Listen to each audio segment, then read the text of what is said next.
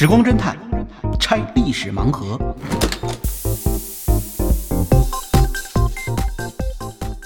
拆历史盲盒，找萨苏。其实还可以说一说李白其他的故事，比如说李白的朋友圈，是吧？嗯，其实朋友圈我们就是他那些诗人呐、什么，今天主太爱交朋友这个剧里主要讲的就是他朋友圈。据说李白朋友圈能算上就是名人呢，能算是八百多人。八百多人，对对对对 对，呃，当然也有道士，比如玉真公主啊、袁丹丘啊什么这些人。嗯，嗯嗯。我更想说的是什么呢？李白的朋友圈里还有一些外国人，老外，老外嗯啊，比较典型的就是朝衡。哦，朝朝衡，嗯，那么朝衡呢，实际上他听到这个名字，您觉得是好像是这个中国人，嗯，他实际上他真正的身份呢，他跟安倍的祖先，就是安倍晋三的祖先是一辈儿，是是一家的一家啊。对，因为一家族的。他的本名叫安倍种马吕哦，啊，又叫安倍种吕，那叫安又或者叫安倍种吕，因为他那个字儿啊，实际是一个麻字儿加一个吕字儿，哦，这组成的对那个好像就是在中文里边，咱们也咱们中国人爱怎么读就怎么读，比如什么近卫文磨是吧？对对对咱们差一点也就近卫文马吕了。嗯但是这个对日本人来说，他会觉得好怪怪的，就是嗯就他这个他用的字儿跟咱们一样，但是都是这个发音有很大差别。嗯，比如说山本，咱们动不动就叫人山本，你过来，他肯定听不懂，因为他知道他自己名字叫亚麻摩托。嗯 嗨，差多了，这个是吧？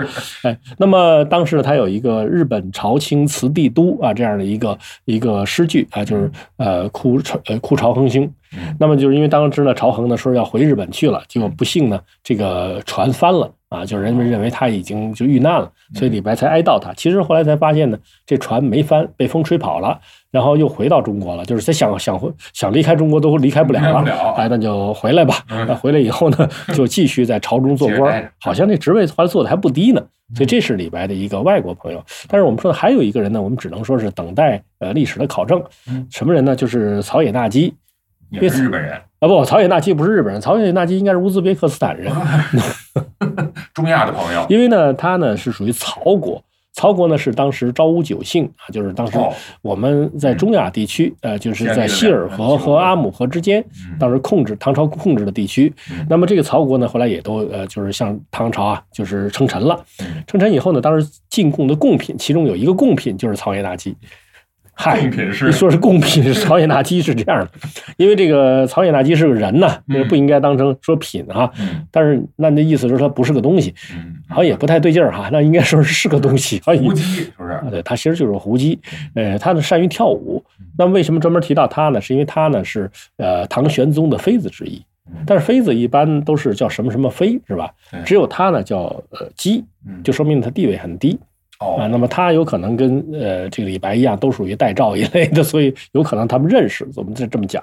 但是他呢，确实说到，就是唐玄宗还有个外国妃子，有人家讲到，就是他啊，他呢也给这个唐玄宗生了一个女儿，但唐玄宗也不喜欢，管那女儿叫阿崇啊。阿崇一出生就让他去做女道士，你说这个哪有这样当爹的？到晚年了才最后终于给改改正过来啊应该应该给人家定个公主之类的，是是吧？那么就是这样说呢，就是他也是在当时的宫廷之中，呃，有可能跟当时初入宫廷的李白两个人会有一些呃，就是呃，他们能够接近的地方。嗯啊，说到这儿的话，还要说一下，李白朋友圈里还有一个怪人，就是指的这个杨贵妃。嗯。那那为什么说杨贵妃？对呀、因为这个本来他跟杨贵妃关系挺好的。嗯。啊，就是杨贵妃估计看上安禄山呢，可能是因为后来看不上李白才给转成安禄山吧，这个我们瞎说了啊。就是说，呃，杨贵妃开始对李白的才情十分欣赏，嗯。那后来呢，是因为李白在诗中呢把他比喻成赵飞燕，哦，那么这个事情呢就让他不高兴了，就是有人在中间说到了，嗯。说赵飞燕呢开始还挺高兴啊，啊就觉得赵飞燕是也是呃宠宠妃，那么自己呢也能够这样，不挺好吗？是啊。后来有人就告诉他，赵飞燕呢后来命运很悲惨，因为赵飞燕呢没生出孩子来，嗯。后来呢就被赐死了。而当时呢杨贵妃呢也没有生出孩子来，所以他就觉得李白是在讽刺他，两个人关系就此闹崩。嘿，这个原来李白呢，因为他不是从进士考上来的，多多少少有点靠枕头风啊。是嗨，反正现在呢没人吹了的话呢，所以后来唐玄宗也就赐金放还。哎，这这一句话就说清楚的事儿哎，顺便也要说一个问题啊，就是说这个呃杨贵妃真的会像呃这个赵飞燕一样，就是生不出孩子来吗？对啊，其实这个应该不具备这种条件，那他是因为我们后来分析了一下，说这个呃为什么赵飞燕生不出孩子来，后来找到了科学依据。科学依据啊。对了，今天这个事儿不是讲那个妃子，咱们咱们是不是还讲别的？是不是？咱咱还是还还回到李白？说说这生育问题。对对对对，李白好像没有跟这个杨贵妃有这方面的关系，好像咱们这行行。啊，但但是说到这个话，咱们就说说，如果李白要找个女朋友，在这时候会找个什么样的女朋友呢？有他那个影片里，反正就是跟这些胡姬啊、歌妓啊，这个关系不错。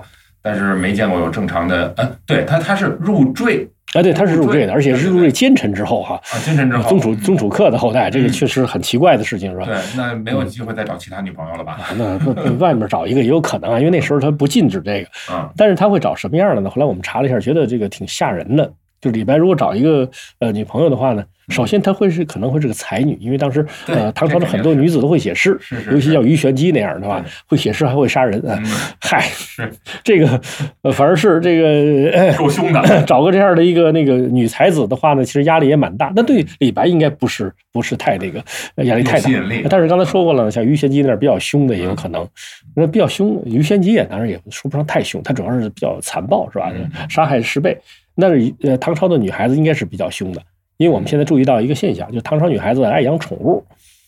爱养宠物，什么样宠物呢？就是我对呀，你想一般养宠物怎么能说到凶呢？是吧？他们爱养猫啊，这不挺好吗？对啊，但是问题是我们他他我们只能说他养的是猫科动物，它不是一般的猫。又是豹子啊？嗨，人养的是舍利。哦，因为我们现在发发掘出来一些唐朝都是的女俑，就是这样一个女孩的俑。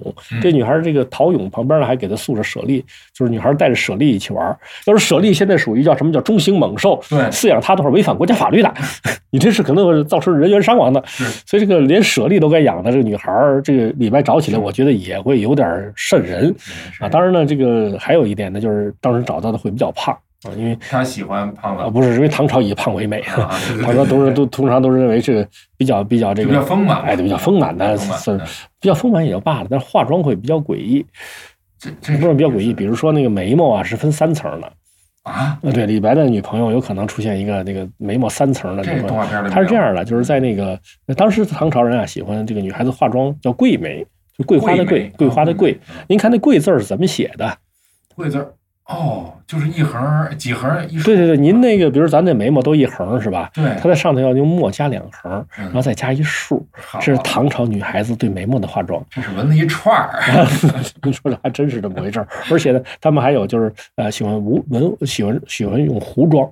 嗯，胡一听胡妆是吧？这个嗨，其实都是胡妆，指的是少数民族的那种化妆方式。它主要指的是呃吐蕃的化妆方式。那么这个吐蕃的化妆方式会是什么样呢？首先就是乌唇啊，乌唇，嘴要涂成黑色的啊，嘴要涂成黑色的，呃，然后脸上要加上一层就是类似于防防防暑防辣的，这都是防暑防防寒的这种加层啊，就是这种奇怪的装束啊。这是这够诡异的，这啊对，所以你就想吧，李白带着一个这么一胖胖的，这么一个很凶的，然后还纹着桂梅的女朋友走在街上，那是一什么样的情景？另类审美。对对对，我我相信说完这话呢，可能林震和老师那边可能想一下了，说我这李白是这样的吗？是吧？要找咱们算账了啊？那这个是啊，我们说李白可能会找女朋友会找什么样？嗯，其实要说李白平时过日子的时候，还是有些有些小情趣的。你看，比如说他如果找着女朋友是吧？找女朋友，那么同床共枕，那这个被窝里头可以放点什么呢？被窝，嗨，这个太情绪了哈，这个。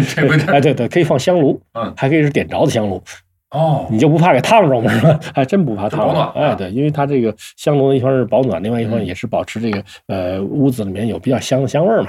那么这个香炉呢，在唐朝时候发现有一个背中香炉，什么意思呢？就香炉怎么翻个里边香都不会呃掉出来。啊，也就不会烫着人。那这是怎么回事？实际上后来人们发现，哎，对了，这还真就是，它就是一陀螺仪。啊，后来发现中国人真聪明，是吧？陀螺仪的原理啊，用在了这个香炉上面，所以它里面是一个圆的一个银子银子做的球啊，镂空的球，然后里面放着香，可以点燃。那外边就是一个万向节。啊，就是保保持这一个香炉呢，永远是朝上的啊。不论你怎么在被窝里边，李那个李白跟他女朋友怎么折腾，那就都要保持这香炉朝上啊。这是这是还有呢，就是。那俩人要出去呃看一看是吧？到外边去溜达溜达的话，可以看到什么反弹琵琶？反弹琵琶，反弹琵琶。因为呢，我们原来就一直认为反弹琵琶是一个艺术造型而已，在敦煌啊，敦煌里边能看到。当时呢，它实际上是有呃旁边还有人在有一个在打鼓的。呃，结果我当时呢就看这个两个情景的时候呢，我还问了别的艺术家，我说你看看这打鼓的这个肯定是真实的，呃这个击鼓的情况。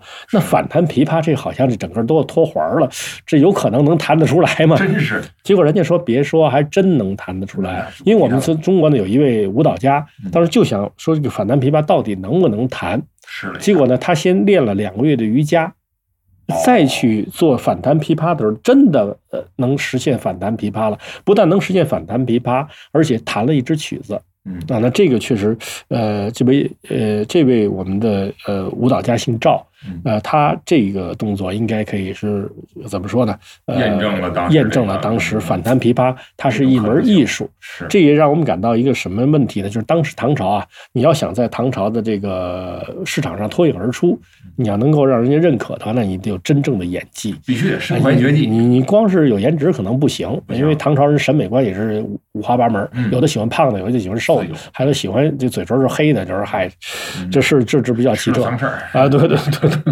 啊，但是呢，这反弹琵琶应该是真的啊，那李白可能能看到这样神奇的这种呃情况。嗯，那么还有呢，就是李白既然是诗人嘛，要写东西，那笔墨纸砚就都要具备。那他笔墨纸砚都什么样的呢？嗯，比如说他的笔是吧？嗯我们现在一说笔墨纸砚，就是呃文房四宝：湖笔、呃对徽墨、宣纸、端砚。是那首先说呢，像湖湖笔这种笔，呃，唐朝的笔啊，别说现在真有保存下来的，还真有，真有保存下来的。我们一直以为唐朝的笔可能早已经就随着历史消失了，后来发现呢，当时唐朝曾经赐给日本呃这个当时的笔，结果日本就把它一直保存在正仓院啊。哦今天去日本还能看到当时唐朝的笔。嗯它的区别与现在的笔不一样的地方是什么呢？我们现在的笔的这笔头啊，有一点像一个寿桃，嗯就是中间有一个鼓鼓出来的肚，然后前面是呃前面的笔锋。而唐朝的笔不是这样的，唐朝的笔呢，最鼓的地方就是那个笔头那个位置嗯，然后笔尖儿那个地方是尖的，所以就是三角形的笔尖儿哦啊，所以它呢是有一点不同的。嗯那么徽墨呢，实际上在当时还没有出现，因为徽墨呢，李白来不及享受了嗯。唐朝晚期的时候才有徽墨的出现啊。唐朝是李白看来只能随便找点墨来写一写了啊。那么宣纸，宣纸当时已经出现了，宣纸恰好就出现在李白开始写东西之前，因为当时呢有一个名臣叫虞世南啊，虞世南呢是唐太宗的时候的名臣，他开始用青檀树皮来呃试制宣纸。哦那么这样的话呢，宣纸的雏形当时已经出现。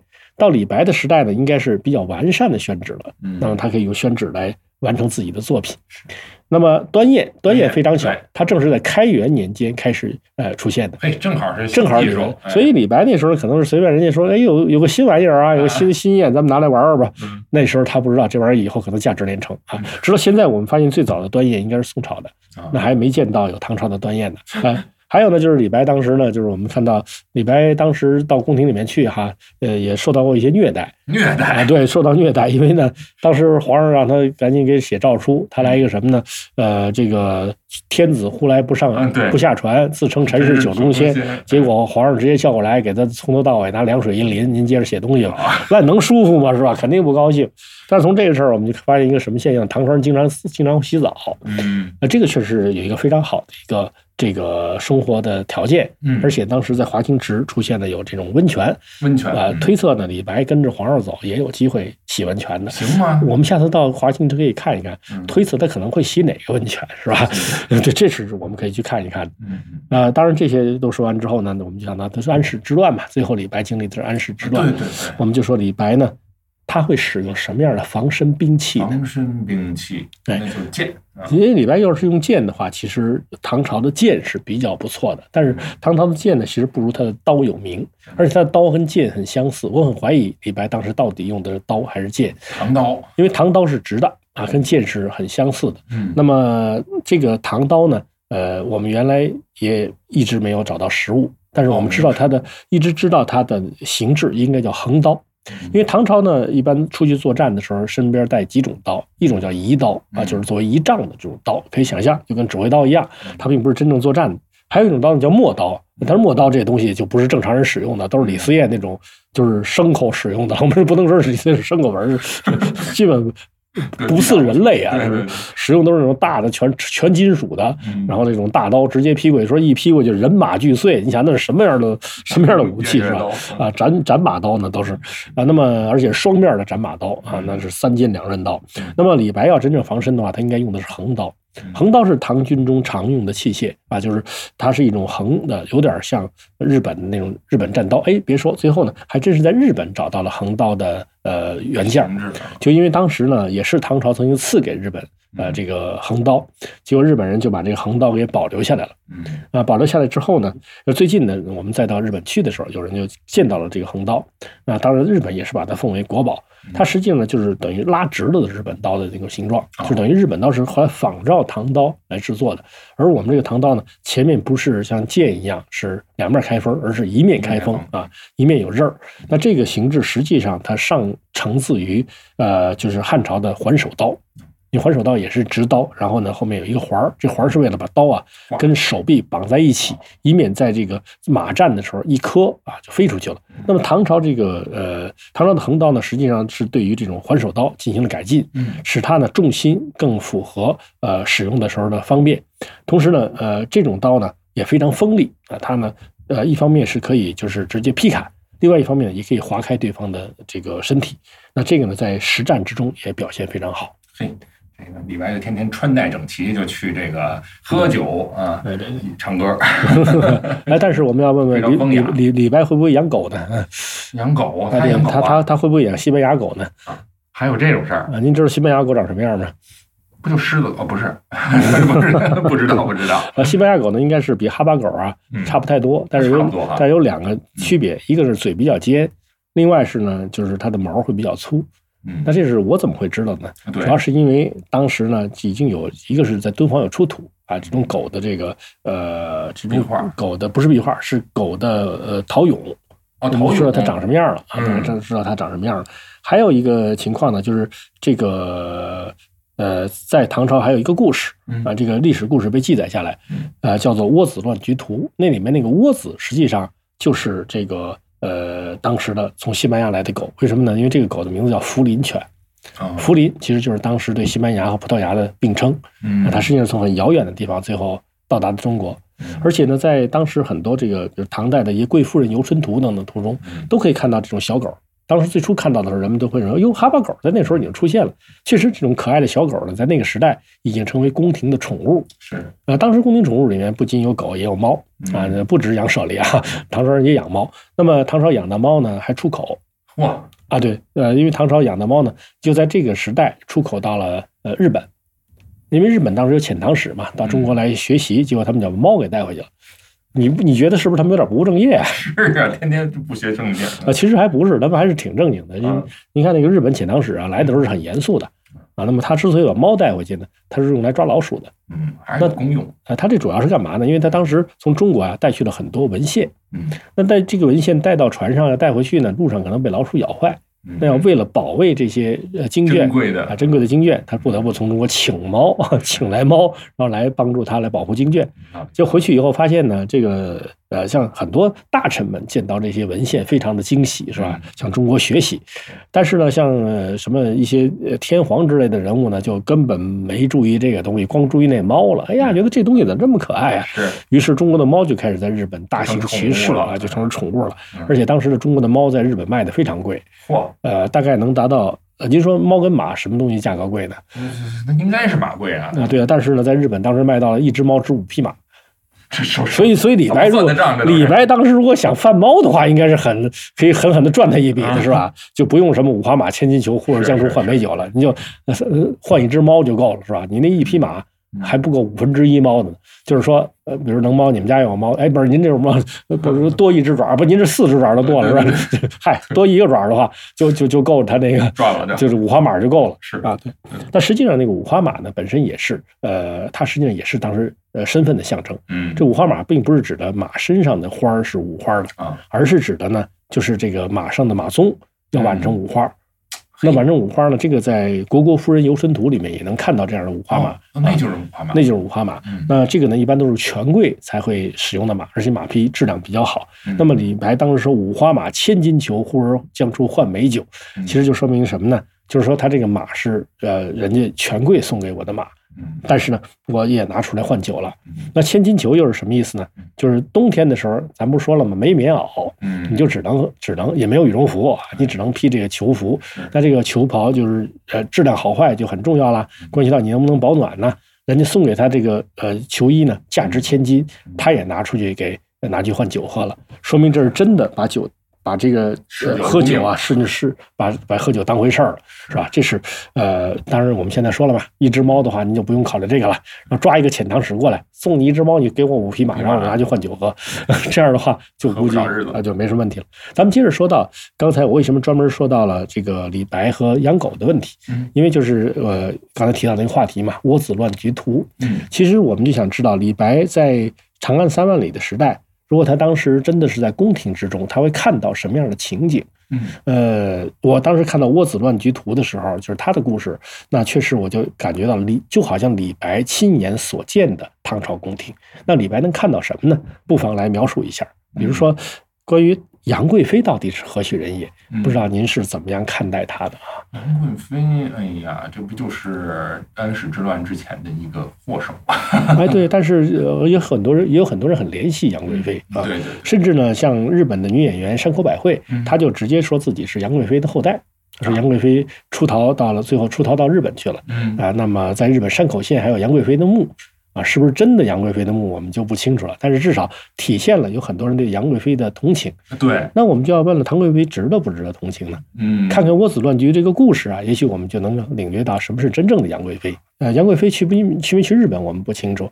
但是呢，我们通过看这个窝子乱局图的故事，也许我们就能够领略真实的杨贵妃是什么样的。因为他这个讲述的并不是以杨贵妃为主角的，但是呢，他却给我们看到了李白曾经。呃，相处的这种宫廷环境，因为他这个故事实际上就是当时的一个跟李白一样的代诏把它记录下来的。哦，只不过李白呢，当李白当时很有可能已经离开了宫廷啊，那么他没有记录下来。呃，这个人叫贺怀志，嗯，贺怀志是何许人也呢？呃，在当时的呃唐朝的皇帝身边会有很多代诏啊，其实都是这些就是文化界的名人。啊，我们很难想象现在，呃，比如说哪一个国家会把他们国家做鞋的人都带到身边是吧？然后带一大帮就是各种各样的文化人儿，平时来出出入入。但唐朝的皇帝就有这种风雅，比如说有齐代诏，就专门给他做齐代；画代诏是吧？专门给画画的。还有呢，就像李白这样的诗代诏啊，专门呃什么事一高兴了，你给写首诗啊。好家伙，你随便找一个国家能能有这么多人才吗？是吧？也确实很难。那么这个贺怀志呢，他是琵琶圣手。他特别善于弹琵琶，所以当时呢，就大人物们在旁边嬉笑呃取乐的时候，他在旁边也弹琵琶。那一天呢，正好是唐玄宗，呃，就是朝政不太紧张，他就出来呢，跟这些宫廷的人们一起来游玩。嗯，那出来玩的时候玩什么呢？呃，他当时有个弟弟。嗯，因为唐玄宗啊，实际上他兄弟还不少的，他当时还专门建了一个十王府。嗯，十王府的意思就是把这些兄弟们都请到一块儿圈养了。呃，这个不是圈养，嗯，是这样。当然后来你说也有圈养的性质吧，但是他最初并不是这种含义，他最初可以把兄弟们全杀了的。而这种事情呢，也在唐朝的历史上屡见不鲜，尤其是在呃武则天时代之后，当时皇室之中就是特别缺乏信任，所以当时呢，他就置了一个十王府。这个李呃李隆基唐玄宗呢，他年轻的时候还真是很有气魄，跟各个兄弟们抵足而眠。大家睡在一个大被子里面，于是这样的话呢，就是来体现啊自己不会害他啊这样的，所以他跟这些小兄弟们关系还都不错。有的小兄弟们就有点蹬鼻子上脸啊。那么 唐玄宗虽然是算是个才子吧，但他可能更善于唱戏哈，因为他是被称为梨园之祖。那么当时呢，他就呃跟一个弟弟俩人下棋，那时候下的是围棋啊，下到中间的时候呢，突然发现情况不对，因为这个弟弟啊。呃，棋风很厉害。您知道那时候下棋跟现在有什么区别吗？那会儿可能是不是不是完全为了赢棋啊？那倒不是，我就说那个，您看那棋盘棋子什么，您猜猜能有什么区别吗？棋子颜色不一样。对，李白他要下棋的时候啊，那个还是黑黑子跟白子但是他那个黑子呢是两面都是圆的，白子也是两面都是圆的，所以他是如果你要在这个，比如在马上想下棋，您下不了，必须得找个安静的地方放下来啊。这是还有一个呢，当时的这个围棋呢，不是走在这个。两个线交叉点上，而走在那个格里头的，对，所以它这个是有有一点区别的啊。那么这是当时的围棋，呃，唐玄宗跟弟弟下棋下到中间下不过了，嗯，就有点觉得丢人，毕竟他是皇帝呀，这个这个事儿怎么能让他输棋呢？是吧？所以他就在那儿，明明是赢不过人家，还在苦苦支撑，偏偏这个弟弟呀，这个亲王还不懂事儿，还步步进逼。其实你打到这种地步了，你就放放水不就完了吗？是吧？皇帝已经表现出自己很难受了。他就没没有这种眼色啊，还在那儿忙，还在那儿往前一步步进逼。嗯而就在这时候呢，有一个人出来了，谁呢？就是贺怀志他们还在旁边还在弹琵琶是吧？我估计当时会不会弹十面埋伏，咱就不太清楚了。嗯，要弹十面埋伏，估计是估计这场这场戏下完了之后，唐玄宗要杀人的是吧？是嗯，那么他还在这弹琵琶，而且这时候呢，外边里面突然出来一个人，谁呢？就是杨贵妃。哦，杨贵妃手中呢抱着一个小狗，啊，嗯这个小狗叫窝子。嗯这个窝子呢，其实呃它的来历呃很清楚，是当时康居国进口的两只就进贡的两只小狗之一。当时进贡的两只小狗都是像哈巴狗这样的。嗯唐玄宗一看就乐了，嗯一个肥的，一个瘦的。还你别说，他和杨贵妃俩人还就是一个肥的，一个瘦的，嗯因为他李三郎他是瘦的，而这个杨贵妃呢是有名的，哎，比较胖美人是吧对？所以他一看这俩狗不也长这样吗？嗯但是他可没让杨贵妃养胖的嗯，他让杨贵妃养那个瘦的啊，嗯养那个瘦的那个窝子，然后呢嗯他自己来照顾这个肥的，这个最肥的这个他给起个外号叫梨啊，离狸猫换太子嘛，所以那时候啊哎管这哎不对，这是狗啊，对唐玄宗是怎么想的咱就不知道了，反正特别像猫，啊，对对对，反正就给他来这个给起名叫狸嗯啊。那么呃，杨贵妃当时带着这个窝子就出现了。嗯带窝子出现，我相信李白如果当时看的时候，肯定看到的也会是同样的情景。他过来来看这个亲王下棋，嗯，看着看着，不知道怎么回事，这个狗啊突然就蹦出去了，哎，正好蹦到棋盘上，一下把所有的棋子都给踩乱了。不错，于是大家大家哈哈大笑，觉得这个没法再下了，是吧？是是是，那这个唐玄宗就推平而起啊，嗯可算是得了机会。我估计暗擦冷汗的，就是就是推平而起，这个棋就不胜不负了，就算结束了。这个狗给了一个台阶下而，且狗给台阶，那那狗是自己蹦出去的吗？嗯，我觉得就是杨贵妃掐了他一下啊，，有可能，对对对，反正就可以看得出来，杨贵妃其实很聪明。她出动，嗯她出来的时机也合适，她解决问题的方式也合适。嗯，那么这样的话呢，就化解了一次呃王室皇室中的危机。那么他来呢，就看看能不能有可能把这个呃就是危机给化解，也让唐玄宗呢化解一次尴尬嗯。那么这时候呢，这些贵人们是什么情况呢？嗯这肯定有人要赖棋呀、要说你你我这要赢了，结果你看你这个小狗蹦过来怎么算的？唐玄宗就说：“哎呀，这个就不能算呐、什么对对？”对就他们在这嬉笑着逗着玩的时候，对，就是嬉笑逗着玩，然后就一起就拥着就走了。嗯那当然肯定是杨贵妃在这儿要说了，是吧？得得得，咱们就别在这儿对对介于下棋了，咱们出去喝酒喝葡萄酒去那就大呃吃荔枝去，就就大家就走了嗯。而就在这时候啊，突然就来了一阵风，就在这时候一阵风刮过来了，刮过来的时候就把呃就是杨贵妃脖子上围的围巾呢就给吹跑了。嗯，吹跑了，吹吹哪儿去了呢？正好蒙到了贺怀志的头上。哎，然后贺怀志啊，你想周围都是这些级别很高的贵人，他不敢动，因为他不像李白。李白那时候好家伙，敢让高力士给脱靴的主是吧？那这样的人，他是呃，他他肯定是这时候什么都敢干的。但是贺怀志他的地位比较低，因为在唐朝也是音乐的这个匠人，他跟这个诗仙还是有一定的差距的。哦，而这是哎，对，这是有差距的。而就在这时候呢，他就闻到一股异香扑鼻，就是在这个呃杨贵妃的这个呃这个丝巾上面有异香扑鼻。嗯，哎呀，他他觉得太香了，但是他不敢动。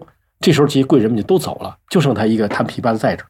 他怎么办呢？他就悄悄的把这个丝巾呢就塞到了怀里带走了。嘿，带走了以后呢，就闻这个异香特别好啊，舍不得啊把它呃亵渎了，怎么办呢？自己做了个铁盒，就买了个铁盒子，把这个呃围巾呢就储存在里面，盖上了盖儿。半刀铁盒，哎，对，这个就这有点像什么呢？就是我们呃现在不是有时候给未来人写的信嘛，是吧？嗯就把它呃怎么保存起来了？时间的盒子哎时间的盒子嗯再给保存起来了。嗯这是李白有可能看到的，但是我们看到《长安三万里》的故事，其实最后的结果是什么？是李白当时在安史之乱之后的情景。嗯，他在安史之乱之后遇到了很多呃颠沛流离，对，最后预设才轻舟已过万重山。对，没返回家乡，而贺贺怀志呢，当时也是经历了很多颠沛流离的事情，和李白是一样哦，的。一样的啊，那么他呢，呃，在安史之乱之后又回到了长安。那这时候长安肯定已经不是李白当时的长安了哎，已经破败不堪。是，那么这时候他就专门的到了太上皇所在的地方去看谁呢？李隆基，就是当年的唐玄宗，这时候已经变成了太上皇。对，呃，其实，在当年呢，就是林振赫老师在呃，就是《你好，历史君》这个节目，大家以后有兴趣可以去查一下，嗯。可以看到他当时曾经在这个节目之中呢演绎过一个角色，嗯。这个角色是高力士。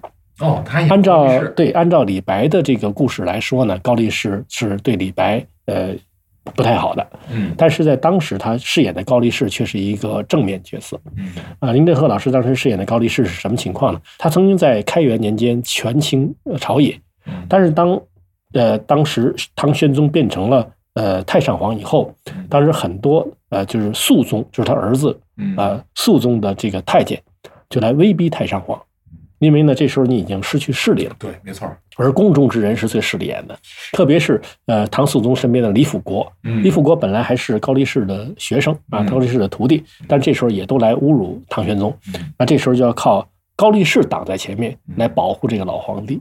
这在历史上也确实如此，所以他当时把呃高力士也演绎的。呃，就是所谓这个高将军啊，因为高力士当时人称将军。那么高力士呃当时的情况，他也演绎的非常出色。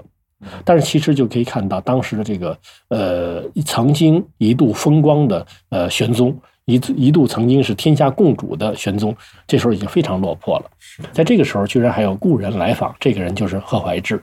那这时候就不再是一个皇帝和一个乐工之间的对话了，有点像老朋友之间的见面。而见面的时候呢，贺怀志给他送上了一个铁盒，这个铁盒就是当年的呃杨贵妃的这顶丝巾。而太浪漫了。十年之后，当时杨贵妃已经死了。嗯，那么这个时候，唐玄宗就把这个盒子打开，余香犹在。当他闻到余香的时候，唐玄宗当时就落泪了。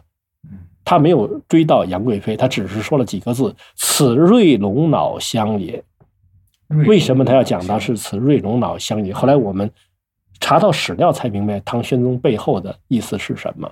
原来呢，呃，龙脑香实际上呃是我们中国基本不产，主要是从南洋进口。嗯当时的南洋有国家向唐朝进贡了二十对龙脑香嗯。龙脑实际上是什么东西呢？它是望天树在受伤的时候，它会树脂形成这种香料，嗯叫呃龙脑香。这种龙脑香的特点上，香味非常浓郁。那么，呃，这个二十对龙脑香到了唐朝的都城之后，唐玄宗看了，马上分了一半赐给杨贵妃。他为什么要分一半赐给杨贵妃呢？因为杨贵妃呢，她比较胖，啊、略有体味。那么这个浓烈的这个香味儿呢，正好帮助她啊，帮助她遮掩体味。那么就体现了他对杨贵妃的这种喜爱。那么，呃，所以杨贵妃的这个丝巾上才会有瑞龙脑香的一味。那么，当十年之后，一切都改变了。唐玄宗突然说出这句话：“此瑞龙脑香也。”其实他要说的不仅仅是龙脑香，他应该是在怀念着自己当年那个时代，还有他心爱的杨贵妃。那么这一切也都是李白曾经目睹的盛唐，呃，我们真正的长安三万里，我们的呃大唐三万里。嗯，哎呀，这个故事太完整了。经小苏老师这么一讲，我觉得李白那个时代的人，好像这个生活不光是丰富多彩，而且还非常的国际化。啊，是这样的，因为我们现在看到呢，现在发现了很多唐朝的呃它的器具，其实都带有非常强烈的呃就是各国的色彩，是，比如说像波斯的色彩啊、嗯比如说像当时昭武九姓的色彩，嗯，那么就是带有中亚的，甚至带有一些呃就是古代欧洲的一些文化的传传播过来的这种色彩。是是，所以今天咱们听着咱们的故事，也可以大家去影片里寻找一下萨松老师讲的这些哎唐人的生活状况。当然，我们要说呢，呃，其实李白可能还去过一个地方，嗯，李白有可能呢去过唐太宗的昭陵。嗯，那么，因为唐太宗呢是唐朝当时呃最伟大的君王之一，嗯。那么呃唐玄宗呢也是把他视为自己的榜样，那么他很有可能去看过自己的这位呃祭祀过自己的这位先祖，嗯。而当时在陵上的昭陵六骏对。啊、现在呢其实还有一部分保存在陕西历史博物馆，嗯，大家将来有机会呢也可以到那儿去，对。呃，像李白一样的去凭吊一下，哎，甚至呢，在当时唐朝的呃，甚至当时在唐太宗的墓前，可能还有一个雕像，那么也可能会引起李白的注意，因为呃，在这个雕像上面呢，可以看到他的样子呢非常不像中国人啊，他有着卷卷的胡子，然后呢，在呃侍奉着唐太宗嗯。那么这个人是谁呢？这个人实际上是印度的摄日王嚯，啊，因为当时呢，摄日王呃抢劫了唐朝的使臣，于是使臣王玄策就一个人啊回来召集各国的兵马，以一人灭一国。当时呢，基本上把印度四大陆都给占领了。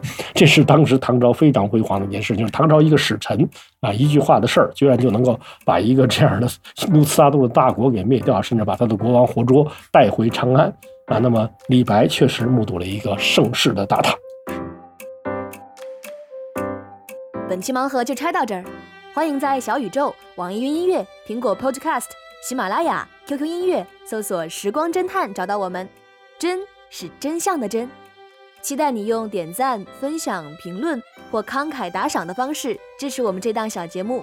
感谢你的收听，我们下期《时光侦探》再会哦。